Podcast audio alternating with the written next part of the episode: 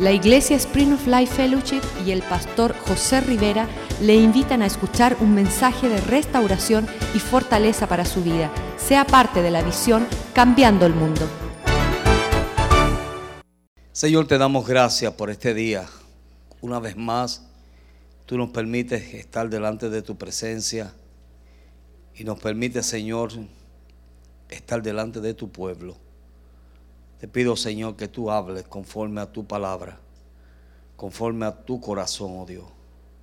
En el nombre de Cristo Jesús, toca nuestras vidas, Señor, y haz una obra nueva en nuestros corazones en este día. En el nombre de Cristo Jesús. Amén. Amén.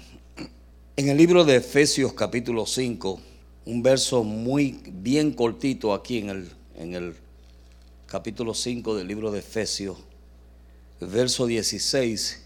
Él dice, mirad pues con diligencia, ah, verso 16, perdón, aprovechando bien el tiempo, porque los días son malos.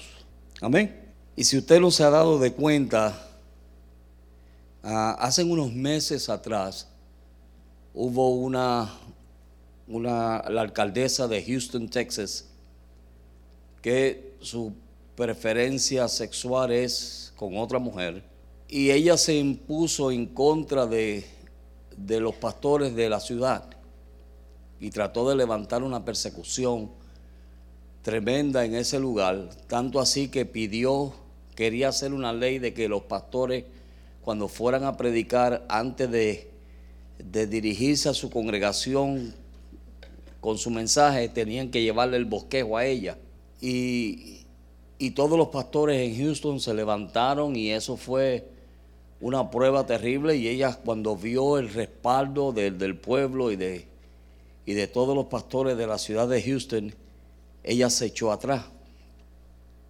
Y entonces dijo que no. Ayer yo estaba leyendo una noticia en Facebook y hay un senador en Puerto Rico, en San Juan, Puerto Rico, que dijo estas palabras y dijo, yo le voy a callar la boca a todos los cristianos. Y si tengo que cerrar las iglesias en Puerto Rico, lo voy a hacer. Y cuando eso salió en las noticias, mucha gente rápido comenzaron a, escribir en el Facebook y, y comenzaron a dar sus comentarios. Y me encantó uno de los comentarios. Todos fueron buenos, pero uno de ellos dijo, Ah, señor senador, usted no sabe con quién se está metiendo. Y solamente voy a orar por usted para que Dios tenga misericordia de usted. Y ustedes, si ustedes saben un poquito de lo que ha pasado en Puerto Rico, en Puerto Rico, eh, eh, Puerto Rico completo ha sido evangelizado tantas veces, pero vemos que el apóstol Pablo, aún antes de que estos tiempos, porque en aquellos tiempos también hubieron tiempos difíciles en los cuales él vivía. Pero estamos viendo que en estos tiempos las cosas se están poniendo difíciles. Y cuando yo escuchaba, cuando nosotros al principio del ministerio, cuando yo escuchaba misioneros que venían de Rusia o que venían de la China comunista y venían de otros países y ellos contaban su, su experiencia y los milagros que Dios hacía y, cómo estas personas daban su vida por un Nuevo Testamento, porque hasta un Nuevo Testamento era un pecado tener. Una vez escuchamos un testimonio de un misionero que vino de, de, China y dijo, y dijo, yo estuve predicando un año completo con un solo, una sola página de la Biblia, que era lo único que él tenía. Y nosotros decimos, wow, Tremendo. ¿Verdad que sí? Y por año hemos sido un pueblo privilegiado, privilegiado, bendecido. Hemos sido un pueblo que podemos darnos el lujo de, de hablar del Evangelio, de cargar nuestras Biblias bajo del brazo y nadie nos dice nada. Pero cuando nosotros vemos las cosas que están pasando y que sutilmente están sucediendo, tenemos que entender de que los tiempos poco a poco se están poniendo más difíciles. No sé si ustedes vieron la noticia en estos días, pero hubo otro incidente eh, en otro ah, cine donde un hombre se metió y trató de matar a gente en el cine. O sea, eso es como que el enemigo el espíritu del anticristo o el espíritu de temor está tratando de que hacer que la gente se, se anumeren en sus casas y no salgan. Yo me acuerdo cuando yo llegué a El Salvador, las historias que me decían, y es la táctica que usan estos grupos guerrilleros, y es de infundirle temor a la gente. Gloria a Dios que Dios no nos ha dado a nosotros espíritu de temor. Amén. Pero yo quiero hoy animarles, y yo quiero realmente, mientras yo estudiaba esto ayer, pues yo lo compartí ayer con el grupo de ayer mientras yo estudiaba esto, yo podía ver la seriedad de lo que nosotros tenemos y de cómo el enemigo no va a descansar. Y lo que ahora nosotros, para nosotros es un privilegio, va a llegar un momento que no lo va a hacer. Amén. Y muchos de nosotros disfrutamos de esa bendición. Muchos de nosotros hemos disfrutado de esa bendición ¿Cuántos de ustedes saben que Cristo viene? ¿Cuántos verdaderamente saben que Cristo viene? ¿Cuántos verdaderamente saben que Cristo viene? Wow. Amén. Y ustedes saben que Cristo viene. Le voy a decir lo que me dijo un joven a mí una vez. Me dijo, pastor, que yo me, me impresionó sus palabras. Me dijo, pastor, yo vivo mi vida como que el próximo segundo Cristo viene. ¿Cuántos viven así?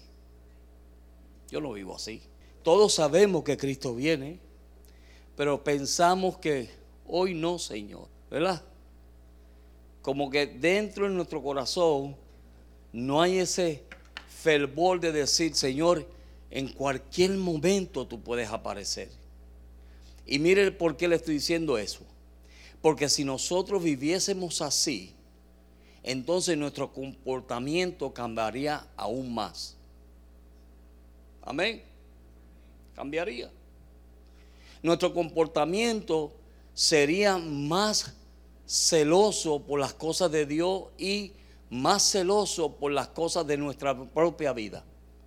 Que muchas veces nos encontramos haciendo cosas que sabemos que si el Señor viene, nos quedamos o no. Entonces, todos sabemos que Cristo viene, pues es una promesa. Pero ¿cuántos de nosotros estamos viviendo de la manera que Cristo nos quiere de nosotros, que vivamos para que entonces en ese día no nos tome por sorpresa? Amén. Estamos calladitos hoy. Y cuando yo veo estas cosas y cuando yo veo la palabra de Dios, y cuando veo lo que Pablo nos está advirtiendo, oye, vienen días malos. Vienen días malos. Y nosotros no somos mejores que aquellos hermanos que han pasado pruebas y dificultades. No somos mejores. La pura misericordia de Dios ha estado sobre cada uno de nosotros. Pero de que vienen días malos, vienen. Y estamos viendo poco a poco cómo ese espíritu se está moviendo y están tratando de contaminar a nuestros hijos, de contaminar a nuestro ambiente. Ahora en Puerto Rico están tratando de pasar una ley donde a los niños chiquititos comiencen a enseñarles acerca del sexo. Niños chiquiticos, ¿qué sabe un niño de eso? Pero es ya para comenzar a contaminar su mente y contaminar todo lo que Dios quiere hacer con ellos. Y cuando nosotros leemos, mire lo que dice en segunda de, de Tesalonicense, en el capítulo 2 del libro de Tesalonicense, vamos a leer unos versitos ahí nada más. Pero con respecto a la venida de nuestro Señor Jesucristo, de nuestra reunión con Él, os rogamos, hermano, que no os dejéis mover fácilmente de nuestro modo de pensar, ni os conturbéis ni por espíritu, ni por palabra, ni por carta como si fuese de nuestra, en el sentido de que el día del Señor está cerca.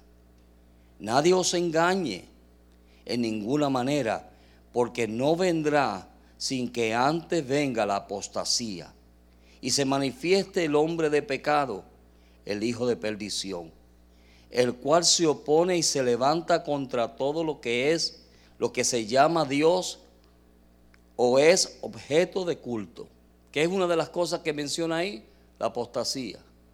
Y eso se está viendo, eso se está viendo. ¿Qué es apostasía?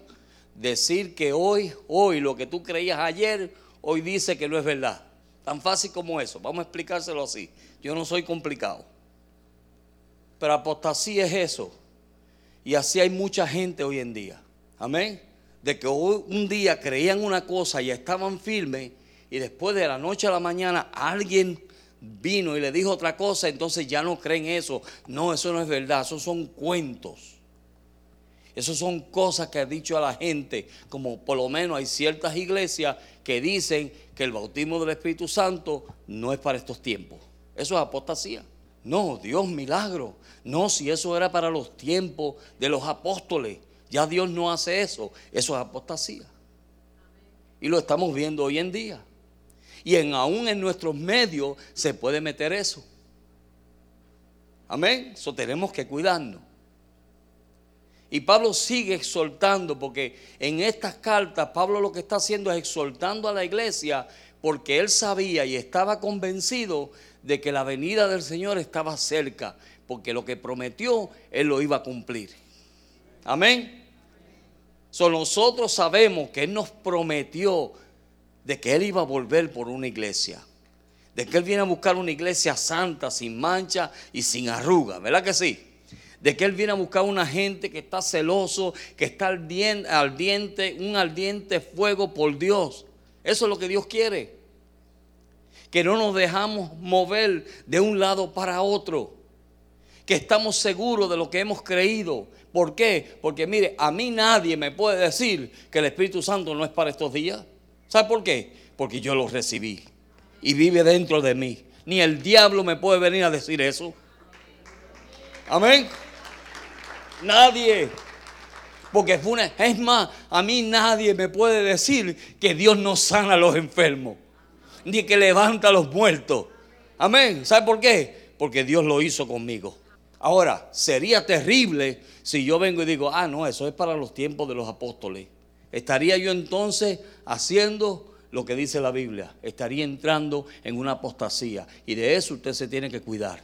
Porque el diablo es sutil. Y el diablo es el padre de toda mentira. Amén. Y mire, se metió entre los ángeles. Se metió entre los ángeles. Y el único que se dio de cuenta fue Dios. Y le dijo, oh, ¿y qué tú haces aquí, muchacho? Oh, pero bueno. Como dicen los, dominicanos. Oh, pero bueno. ¿Y esto? ¿Y qué tú haces aquí?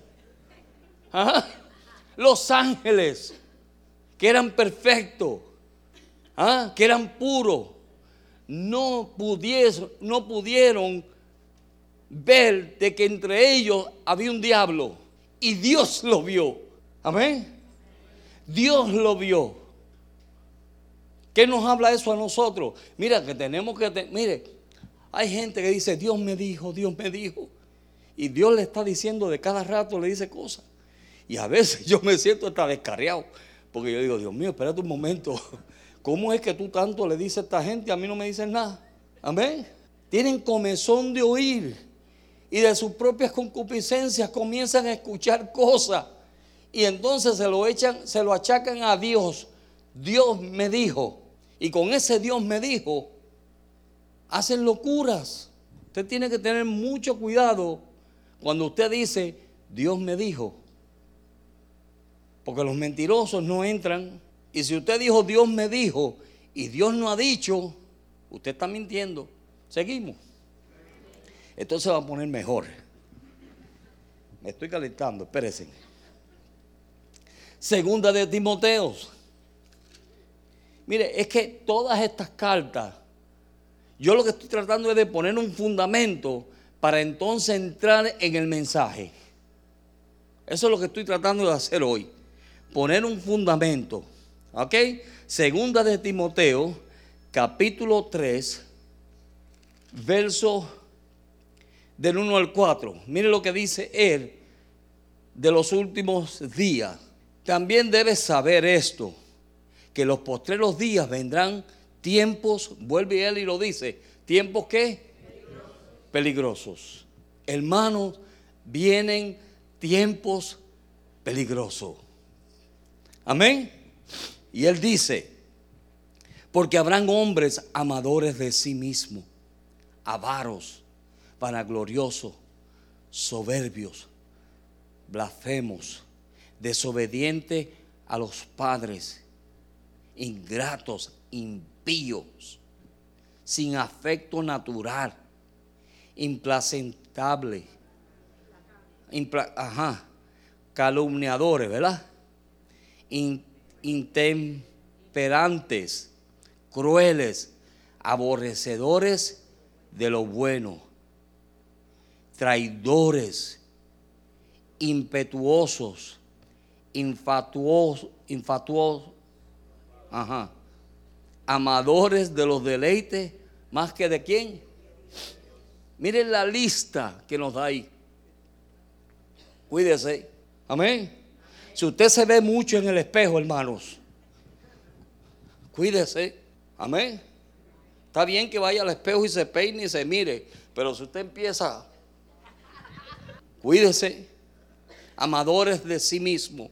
Amén. No respetan a nadie. No respetan.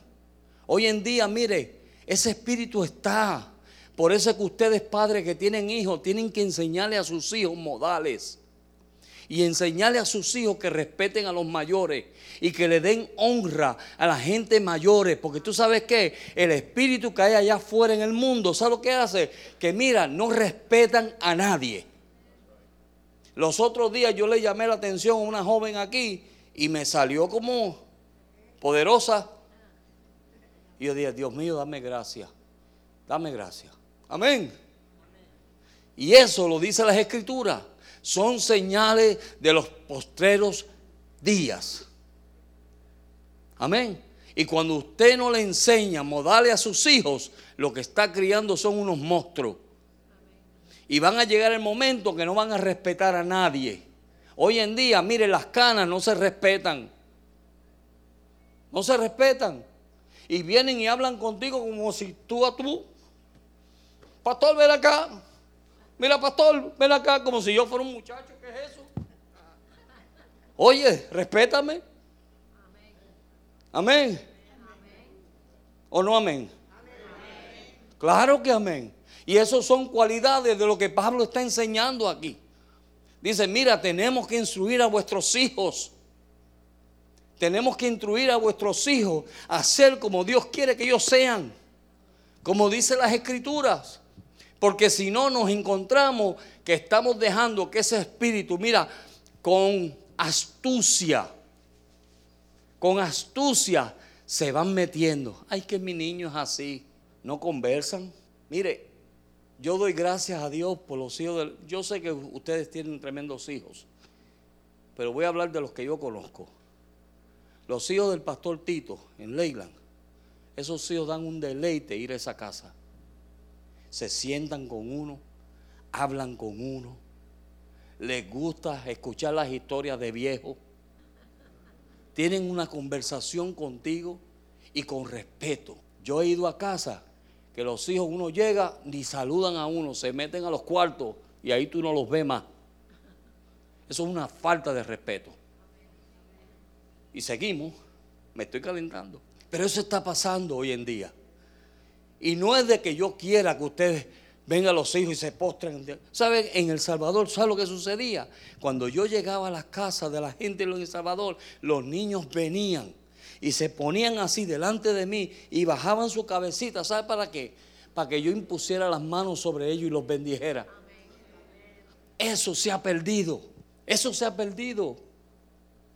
Y es triste de que aún en la iglesia, en el cuerpo de Cristo, está sucediendo esas cosas.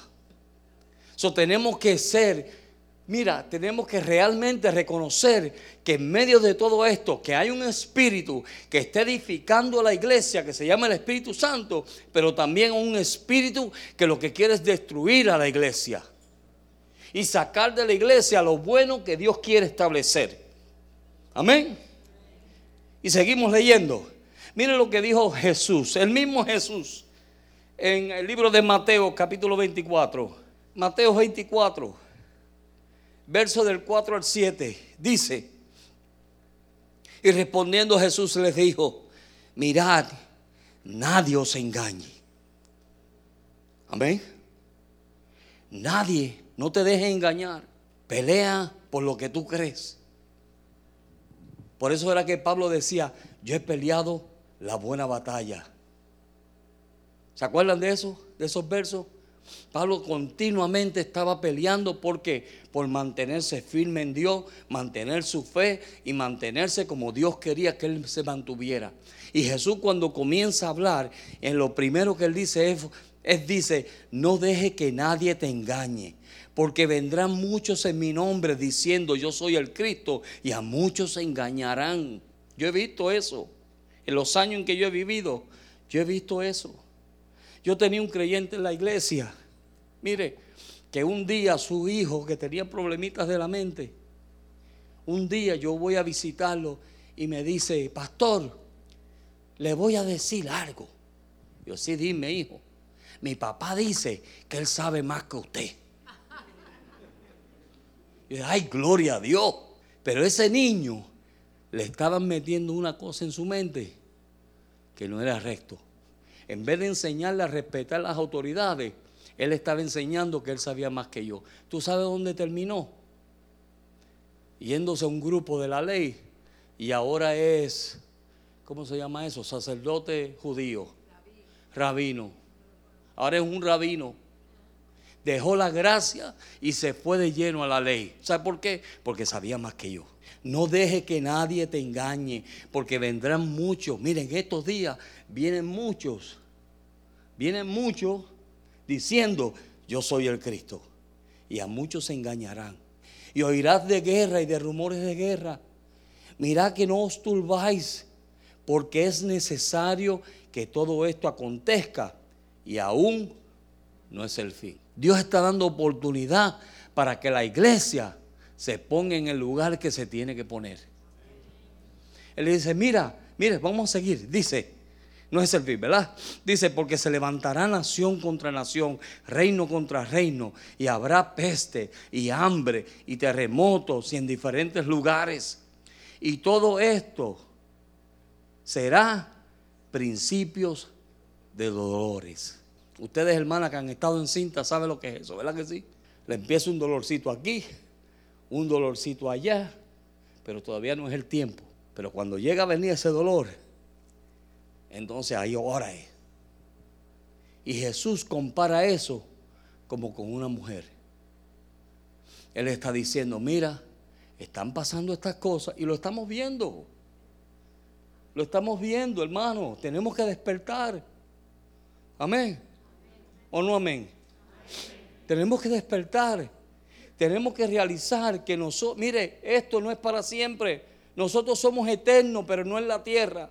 Y tenemos que reconocer que Dios nos está dando una oportunidad para que nosotros nos pongamos las pilas como tenemos que ponérnoslas. Y dejar de estar jugando. Porque muchas veces todos nosotros hemos caído en eso, donde jugamos.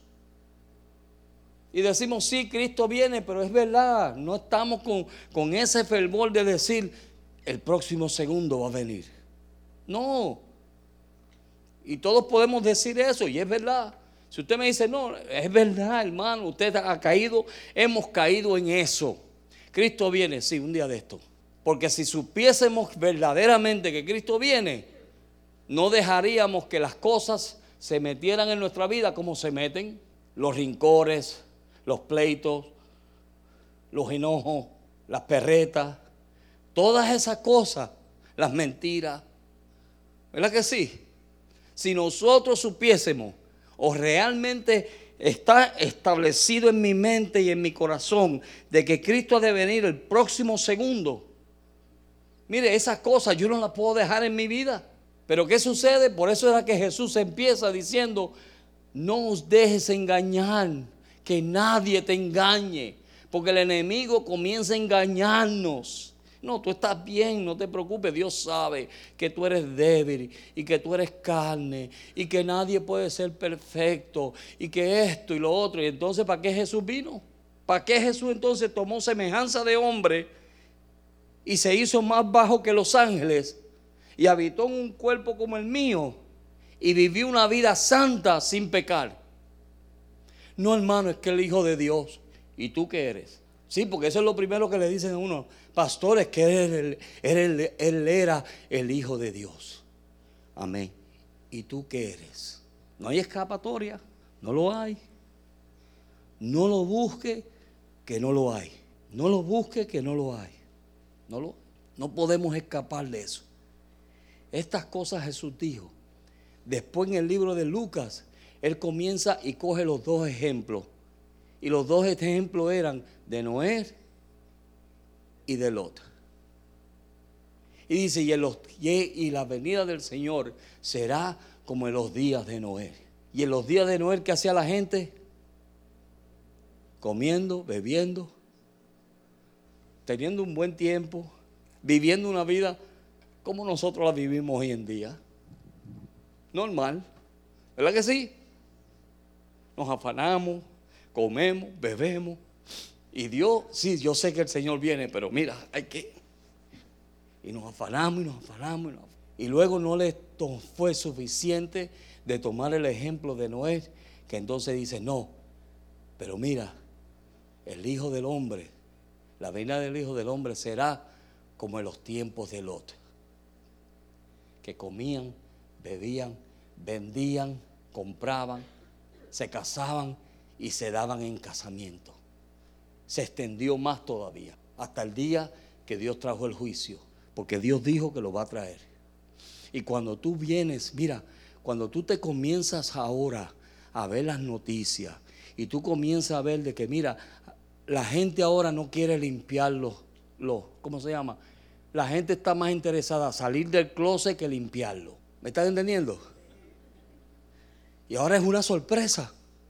Cuando menos tú te esperas, fulano se declaró alabado. ¿Y esto? Fulano, esa es la moda. Hoy en día, entonces cuando tú ves eso, ¿cuál era el espíritu que estaba en Sodoma? ¿Qué fue lo que llevó a Sodoma a que Dios, mire, el clamor de Abraham, lo que mantuvo a Sodoma fue el clamor de Abraham. Las oraciones son importantes y son poderosas en Dios. Amén, hermano. Amén. Cuando usted ora, usted no está perdiendo el tiempo aunque el diablo le diga, oye, estás de rodillas, estás perdiendo el tiempo, tienes que hacer tantas otras cosas. Usted no está perdiendo el tiempo. Amén. No deje que el diablo le engañe con esa mentira. Pero usted sabe lo que usted está haciendo. Usted está parando al ilicuo porque no se ha manifestado como se quiere manifestar. ¿Sabe por qué? Porque el Espíritu Santo lo está aguantando. La iglesia está aguantando el espíritu de iniquidad, al espíritu de perversidad. Mire, esto no es nada con lo que va a venir sobre esta tierra. Alábelo, alábelo, si quiere alabarlo, no se preocupe. Si siente brincar, brinque. Yo soy pentecostal. Amén. Pero eso es lo que está pasando, entonces tenemos que entender eso. Tenemos que entender que estamos viviendo en una generación perversa, en una generación mala, en una generación donde el hombre está caído. Amén.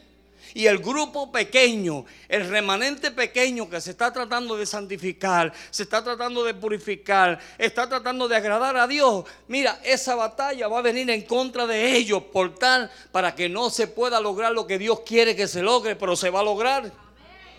Aleluya. Se va a lograr. Se va a lograr. Porque Dios lo dijo. Pero nosotros como hijos de Dios no podemos ser, mire, ni tontos ni ignorantes en las cosas de las escrituras. La gente dice, ay no, ya yo cogí el discipulado hace un año. Oye, Yo lo cogí hace 37 años y cada vez que lo voy a enseñar lo estudio porque no me acuerdo de muchas cosas. Pero usted lo cogió hace un año. Poderoso. Entonces viene cualquiera por ahí y bajo emoción, escuchen esto, aleluya, bajo emoción le dice cualquier cosa y usted rápido, santo, ¿qué es eso? No te dejes engañar. Dios no es emoción. Por eso en el matrimonio, cuando uno se casa, es un pacto. Amén. Y el amor es una decisión, no es una emoción.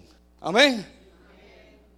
Cuando tú entiendes eso, entonces mira, tú tienes que caminar, pero hay gente así, hay iglesias así, que se dejan ir por emociones y emociones y emociones y los engañan, los envuelven. Y no es lo que Dios quiere. ¿Qué es lo que Dios quiere? Que tú entiendas la verdad, que tú entiendas los tiempos que estamos viviendo, que tú entiendas, mira, que tenemos que cada día purificarnos más, lavarnos más, limpiarnos más y acercarnos más a Dios, porque Dios viene a buscar una iglesia santa, sin manches, sin arruga. Eso es lo que Dios quiere. Dios no viene a buscar una iglesia ignorante. No se deje meter eso. No deje que le digan eso a usted y que cualquier verso de la Biblia vengan y se lo saquen de fuera de contexto bíblico. Cualquier cosa. Mire, las mismas iglesias pentecostales vienen y le dicen a la gente, Efesios 1:17, cuando creíste, fuiste sellado, ya tienes el Espíritu Santo. Cuando te convertiste, recibiste el Espíritu Santo. Es una mentira. ¿Sabe por qué? Porque él lo que está hablando ahí es lo que aconteció en el libro de los hechos a la gente de Éfeso. Pero sacan un verso fuera de contexto bíblico y con eso, si tú no estás metido en la palabra de Dios, ¿sabes lo que va a suceder? Te van a engañar. Y vas a creer algo que no es bíblico, ni tiene un fundamento bíblico. Aleluya. So, tenemos que meternos en la palabra de Dios. No es suficiente con ver cogido el discipulado una vez al año. No lo es.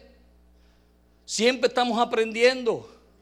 La palabra de Dios, cuando usted se llena del poder de Dios, se pone a leer la palabra. Mire, yo he visto versos, versos de la Biblia que lo he oído un montón de veces y lo he leído un montón de veces. Y de momento hacen y yo digo, adiós. Y esto estaba ahí. Porque es el Espíritu de Dios. Porque esto es Espíritu. Son las palabras de Dios para edificarnos y establecernos y hacernos, mira, que no seamos movidos por todo viento de doctrina. Que eso es lo que pasa hoy en día. Está la gente que son movidos por la doctrina, hay gente que solamente lo que quieren es escuchar y hay otros que por emociones. Hay muchos grupos de gente, pero Dios no quiere eso. Dios lo que quiere es que entendamos. ¿Qué yo voy a entender? Mira, simplemente de que Dios lo que quiere de ti es que te ponga para tu número. Amén. Que te ponga para tu... Yo no estoy peleando con ustedes. Yo no soy de pelea. Ah. pero sí, tengo celo por la palabra de Dios. Yo he pasado mucho en esta vida para no tener este celo. Mire, yo iba a lugares en Puerto Rico a predicar y nos entraban a pedrar.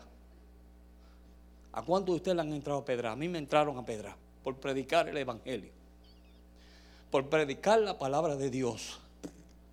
Porque desde ese entonces el diablo está tratando de evitar de que Dios haga lo que Él quiere hacer. Y las cosas que a usted le pasan no son casualidades. Es el diablo tratando de evitar de que tú cumplas el propósito de Dios. Amén. Veámoslo así. Porque así hay que ver las cosas. No en la carne, en el espíritu. Tenemos un enemigo que ese enemigo tiene gente que se prestan, ¿sabe para qué? Y él los usa. Amén. En Proverbios, capítulo 25, verso 28 dice, como ciudad derribada y sin muro es el hombre cuyo espíritu no tiene rienda. Amén. Como ciudad derribada y sin muro es el hombre cuyo espíritu no tiene rienda. En otras palabras, son independientes, hacen lo que les da la gana, nadie los gobierna. Esos son señales de los postreros días. Son amadores de sí mismos, son amadores más de los placeres que de Dios. ¿Y qué es lo que le viene? Destrucción. Están hechos una ruina. Eso es lo que tienen. Ahora, ¿cuál fue la triste trágica de Lot? Número uno, primeramente miró con deseo a Sodoma.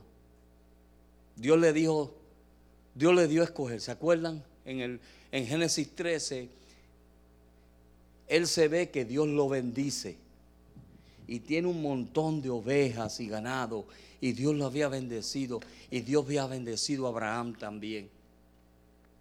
Y empezaron un día los pastores de ambos, comenzaron a discutir entre ellos.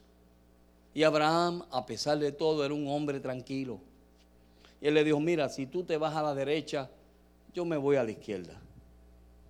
Y si tú te vas a la izquierda, yo me voy a la derecha. Y él miró y vio la llanura, cerquita, no tan cerquita, cerquita de Sodoma. Y allí estableció él su campo y comenzó. Primeramente lo miró con deseo, después eligió la tierra cercana de la ciudad, después siguió y se puso su tienda hacia Sodoma.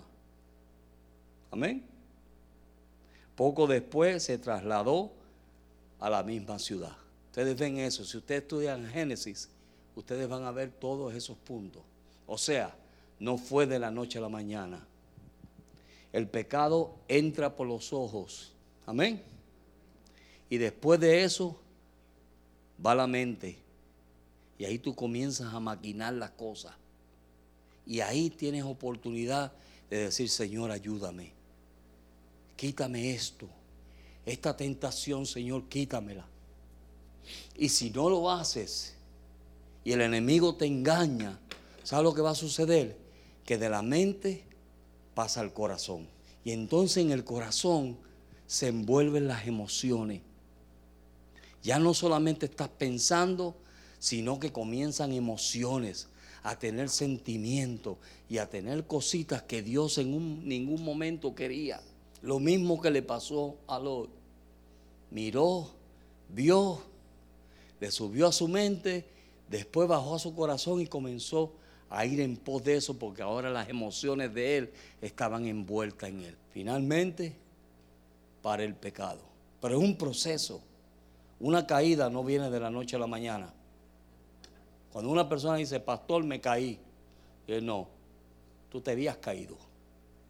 Este es el fruto de tu caída. ¿Por qué? Porque fue un proceso. A otro que no lo sepa lo puedes engañar. Y oran contigo y esto y lo otro. No. No. Tú vienes y me dices a yo te voy a decir, es verdad, caíste. Pero te tomó un proceso. Y Dios te dio la oportunidad de no caer. Porque cuando viene la tentación, siempre hay una puerta para escapar. Amén. José hubiera podido decir, caí. Y tuvo la oportunidad de caer. Pero hubo una puerta. Y él corrió. Y huyó. Y pagó el precio. Pero no cayó en la tentación. Amén, hermano. Seguimos. En Génesis capítulo 19. Dios está tratando con cada uno de nosotros, hermano. Y yo sé una cosa, miren esto. Nosotros los pastores tenemos un deseo de que la gente cambie. Y a veces en ese deseo empujamos a la gente. Y queremos que cambien por el amor y la carga y el ministerio que Dios le ha dado a uno. Ese es el deseo de un pastor, de un verdadero pastor. ¿Ves?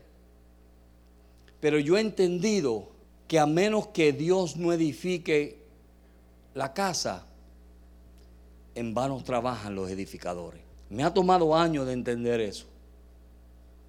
En eh, a menos que, que Dios no vele la ciudad, en vano vela la guardia, dice el, el Salmo. A menos que usted no entienda lo que yo le estoy diciendo o lo que Dios le está diciendo a través de mí, usted va a seguir igual. Pero si usted entiende y entiende el corazón de Dios y el corazón de los pastores aquí, usted va a entender que lo que quieren es lo mejor para su vida. Que lo que quieren es que usted se prepare para ese gran día, porque viene. Ese gran día viene. Viene. Pero tenemos que estar caminando en pos de esa madurez, en pos de esa perfección. Amén, hermano. Yo sé que tenemos un montón de faltas. Yo sé que a nosotros nos falta mucho, pero no me voy a quedar ahí y decir, bueno, a mí me falta esto, que sea lo que Dios quiera. Y sigo haciendo las tonteras que, que uno hace, porque mire, a veces hay días que nos comportamos bien carnal, ¿cierto o falso? ¿Cuántos de ustedes se comportan bien carnal? Claro, pero te vas a quedar ahí. No, Señor, hoy fue un día malo para mí, pero ayúdame. Yo quiero que tú me cambies, que tú me transformes, que tú me lleves adelante. Amén. Y en Génesis capítulo 19, verso 1, mire lo que sucedió. Acuérdense de las oraciones de Abraham. ¿Se acuerdan de eso? Abraham siguió orando por Lot. Abraham vio el peligro que estaba Lot metido. Y dice el verso 1, dice, llegaron pues dos ángeles a Sodoma a la caída de la tarde y Lot estaba sentado a la puerta de, de Sodoma y viéndolos, Lot se levantó y los recibió y se inclinó hacia el suelo. Amén. Verso 2. Y dijo, ahora mis señores, os ruego que vengáis a casa y de vuestra a casa de vuestro siervo y os hospedáis y levantáis y lavaréis vuestros pies y por la mañana os levantaréis y seguiréis vuestro camino. Y ellos respondiendo dijeron, no, que en la calle nos quedaremos esta noche. Amén. Verso 3. Mas él porfió con ellos mucho y fueron con él y entraron en su casa. Y, y miren este verso bien. Y les y él y les hizo banquete y, y cocinó, ¿verdad? Y coció panes sin levadura y comieron. Pero por ahí no se muestra la mujer. La vieja no estaba por todo eso. ¿Quién le cocinó? Dice él. Él le hizo un banquete. No solamente le cocinó, se postró, mostró reverencia, reconoció que era una visita de Dios. Amén. Y no solamente eso, quiso darle lo mejor, lo mejor. Tú sabes la costumbre, cuando yo estaba en Houston, pastoreando en Houston, nosotros íbamos a visitar a los creyentes indios. Y ellos tienen una costumbre, y es que cuando los obreros en India iban a visitar a, los creyentes, ellos sabían que esa era la única comida que ellos iban a comer en el día, porque no había para comer. Entonces, en aquel entonces ellos venían y les servían y se paraban al lado de ellos. Y tan pronto ellos terminaban de comer, ellos volvían y le echaban comida. Para que siguieran, se llenaran bien llenos, porque eso era lo único que iban a comer ese día. En otras palabras, querían darles lo mejor, los querían honrar. Cuando yo estaba en Houston, nosotros no teníamos esa necesidad. Pero cuando íbamos a las casas de estos creyentes, se nos sentábamos a la mesa y la esposa y el hermano, yo veía que uno se ponía en la esquina de la puerta de la cocina y la mujer se paraba al lado mío. Y ellos no comen, no comen, porque ellos quieren que tú comas lo más que puedas comer. Y cuando yo vengo y me echan aquel plato de comida y me meto el plato de comida, veo que la mujer aquella viene y saca la cuchara y, ¡pum! ¿Y esto? Y salía uno de allí como chincha, repleto de comida. Hasta que un día tuvimos que decirle, mire hermana, Eso era en India. Aquí nosotros tenemos comida. Pero lo lindo de eso es el querer honrar a los siervos de Dios. Eso es bello. Mire, que lleguen a tu casa y tú les quieras dar lo mejor. Amén, hermano. Que tú les des lo mejor. Sea un, mire, todos ustedes son siervos de Dios y mujeres de Dios. Que ustedes vayan a mi casa y yo quiera dar lo mejor. ¿Cómo usted se sentiría si yo ni le ofrezco ni agua? No me vuelven a visitar. Este pastor que maceta es. Ni agua nos ofreció. Amén. Pero eso es reconocer una visita en tu casa. Honrarle. Mire, y eso son costumbres o no. Eso son buenas costumbres. Amén. No las perdamos. Porque eso es bello, reconocer esas cosas en nuestros medios. Y eso fue lo que este hombre hizo. Él no solamente se postró, sino que fue, hizo un banquete y les dio de comer. Y la fulana no se sabía ni de dónde estaba. Pero le voy a decir el por qué. Después le vamos a decir el por qué. Verso 4. Dice, ¿ah? Dice, pero antes de que se acostasen, rodearon la casa los hombres de la ciudad y los varones de Sodoma, todo el pueblo junto, desde el más joven hasta el más viejo. Miren la contaminación que había en ese lugar. Aún el nombre es malo. Aún el nombre, el significado de Sodoma es malísimo. Pero estaba todo el mundo contaminado.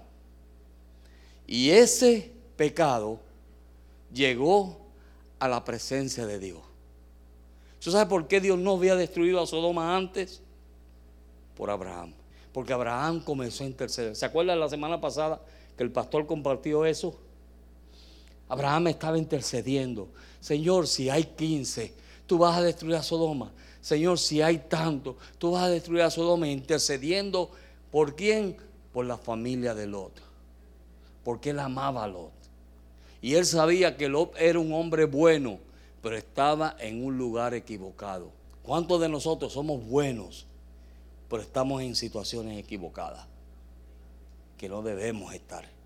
Verso 5. 5 ¿Ah? al 7. Y llamaron a Lot y le dijeron, ¿dónde están los varones que vinieron a ti esta noche? Sacarlos para que los conozcamos Verso 6. Entonces Lot salió a ellos a la puerta y cerró la puerta tras sí. Verso 7. Y dijo, os ruego, hermanos míos, que no hagáis tal mal. ¿Qué tú haces diciéndole a unos impíos, hermano? Mire lo que le dijo. Oye, tú sabes quiénes son, lo malo que son. ¿Qué tú haces diciéndole, hermanito? ¿Ves lo aguau que era Lot? ¿Me están entendiendo, verdad? ¿Era un hombre de carácter? No. Le faltaba el libro del pastor. Ser un hombre. Porque no lo era. Cuando esta gente vienen a él, sabiendo él lo que ellos querían hacer, y él se acerca a ellos, en vez de pararse firme, lo que le dice es, hermanos míos, no hagan tales cosas hermanito, hermanito, si el padre tuyo no es el mío, ¿tú sabes cómo fue que yo me convertí? Porque un hermano vino a mí y me dijo, oye, ¿tú sabías que hay una diferencia entre los hijos de Dios y los hijos del diablo? Así me dijo. Y de verdad, me dijo, sí, y tú eres un hijo del diablo. Así me dijo. Y ese verso, mire, me buscó el verso y todo. Y ese, no me acuerdo del verso, te lo busco después. Pero ese verso trajo una convicción en mi corazón que al otro día yo fui a la iglesia y me convertí. Amén. Entonces, ¿qué hace Lot diciéndole a estos perversos, hermano? Amén. Lo primero, seguimos. Verso 8, ¿verdad? Al 9. Verso 8 y 9 dice, He aquí ahora, yo tengo dos hijas. Mire, mire qué, terrible. Yo tengo dos hijas que no han conocido varón. os la sacaré afuera y haced con ella como bien os parezca. Imagínate, solamente que a estos varones no hagáis nada. Pues que vinieron, pues, pues vinieron a, a la sombra de mi tejado. A los vecinos no me le hagas nada. Digo, a las visitas no me le hagas nada. Pero mire lo aguau que era este hombre. Amén. Miren lo aguau. En otras palabras, mire, y nosotros si no nos cuidamos, cuando dejamos que nuestros hijos hagan lo que ellos quieren, es como entregárselos a la perversidad y al mundo. Aunque su hijo diga, papi, tú eres muy duro, gloria a Dios, porque lo está librando. Y eso es lo que estaba pasando ahí. Un padre que no tenía carácter, un hombre que no tenía carácter. Y finalmente, ¿qué hizo? Mira, cojan mis hijas, hagan con ellas lo que mejor a usted les parezca. Es como dejar que los hijos hagan lo que les dé la gana. Y eso está pasando hoy en día. Hay hijos que uno dice, espérate un momento, ¿quién es el papá aquí y quién es la mamá aquí? Porque parece que quien tiene la autoridad aquí son los hijos y no los padres. Y cuando tú dejas que eso cambie, que la autoridad en el hogar cambie, estás haciendo lo mismo que hizo el otro. Amén. Seguimos. Ok, vamos a seguir. Verso 10 y 11. Entonces los varones alargaron sus manos y metieron a Lot a la casa con ellos y cerraron la puerta. En otras palabras, Mire, las cosas espirituales, tú no las puedes hablar con gente carnales. En otras palabras, lo quitaron del medio. Míralo, olvídate de eso. El juicio viene. Se le dio una oportunidad de que ellos pudieran hacer lo correcto y no lo hicieron.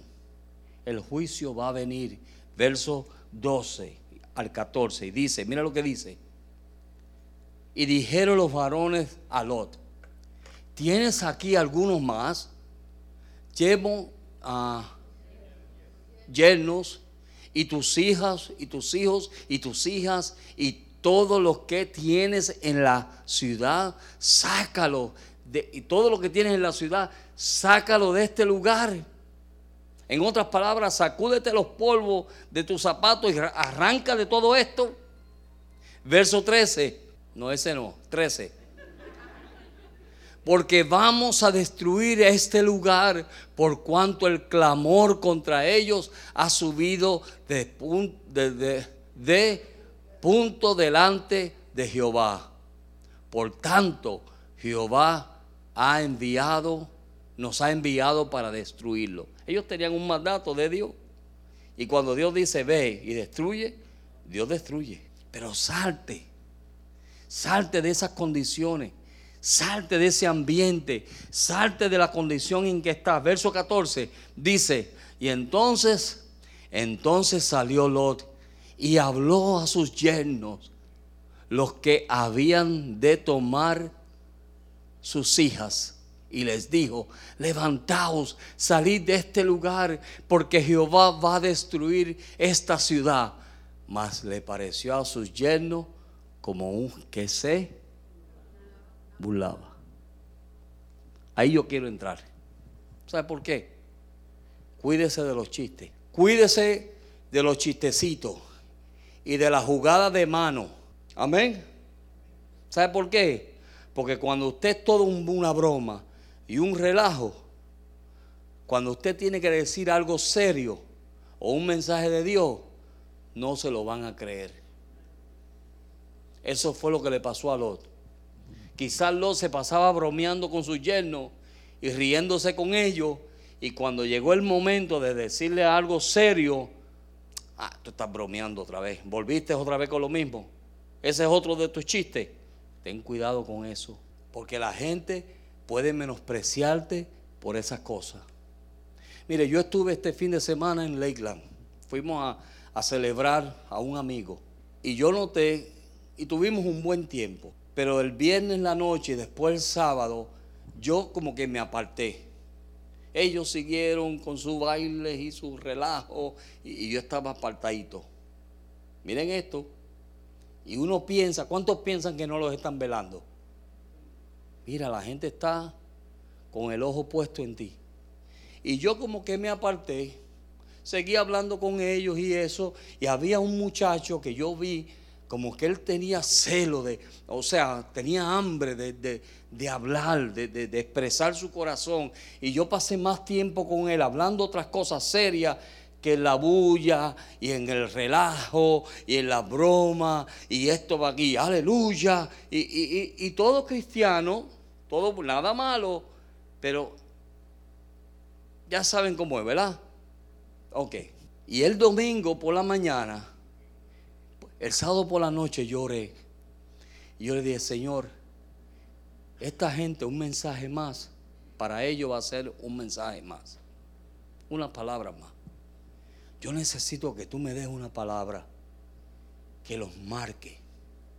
Dije yo a solas con Dios. Cuando yo llego al culto y el pastor me presenta, mire lo que él dijo. Digo, bueno hermano, Hemos estado viernes y sábado riéndonos y tirando chistes y esto y lo otro. Pero gracias a Dios que el pastor José se apartó para tener una palabra de Dios. Si yo hubiera seguido con la bromita y el chiste, ¿qué iba a tener yo para dar allí? Y Dios se glorificó de tal manera, la gloria es para Dios. Dios se glorificó de tal manera que se quedaron así. Y me dijeron, gente que vinieron de Houston, me dijeron, pastor, esto lo tiene que escuchar nuestra iglesia. Es lo que yo he aprendido aquí, lo que predicamos aquí. Miren lo bendecido que somos nosotros. Pero tenemos que cuidarnos de las bromas. Cuídese de las bromas. Cuídese de los chistecitos. Cuídese. Porque cuando usted vaya a decir algo serio a una persona, no le va a recibir. Amén. Seguimos.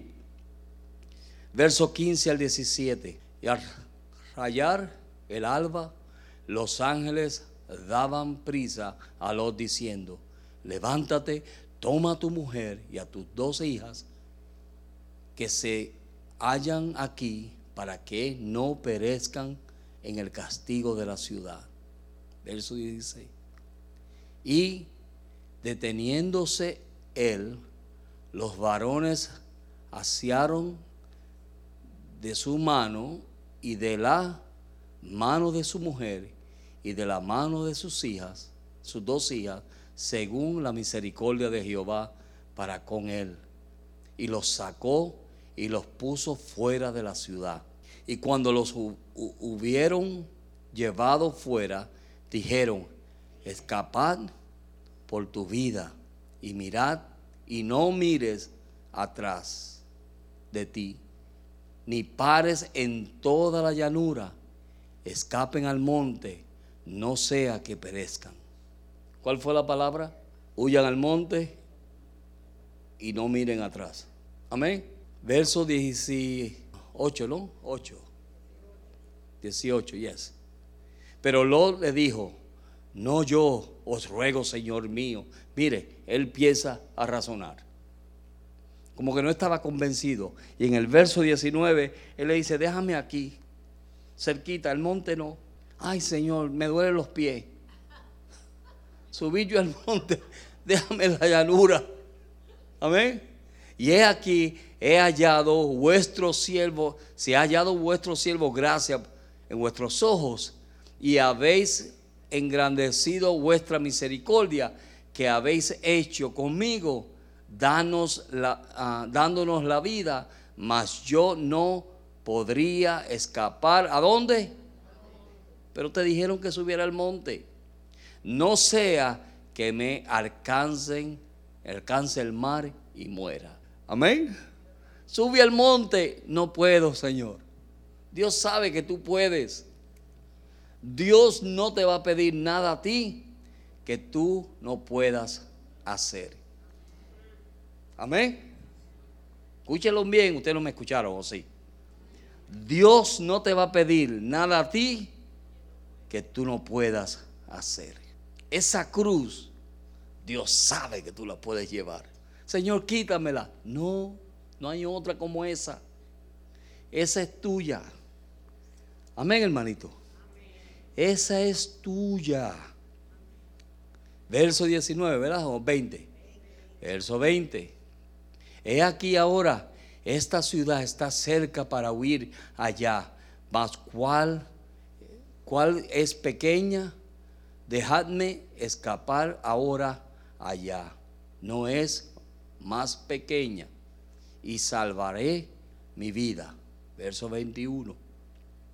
Y él respondió, he aquí, he recibido también tu súplica sobre esto y no destruiré la ciudad de que has hablado. Verso 22. Date prisa, escápate allá, porque nada podrás hacer hasta que hayas llegado allí. Por eso fue llamada el nombre de la ciudad Soar, que es pequeña. Amén. Dios te da un monte, tú pides una llanura. Dios te da algo grande, tú pides algo pequeñito. ¿Verdad? ¿Por qué? Porque nos queremos acomodar. Seguimos. Ya estamos terminando, no se preocupe. Ya estamos terminando. Verso 23. El sol salió sobre la tierra cuando Lot llegó a Zoar. Y 24. Entonces Jehová hizo llover sobre Sodoma y sobre Gomorra azufre y fuego de parte de Jehová desde los cielos. Dios cumplió su palabra. Verso 25.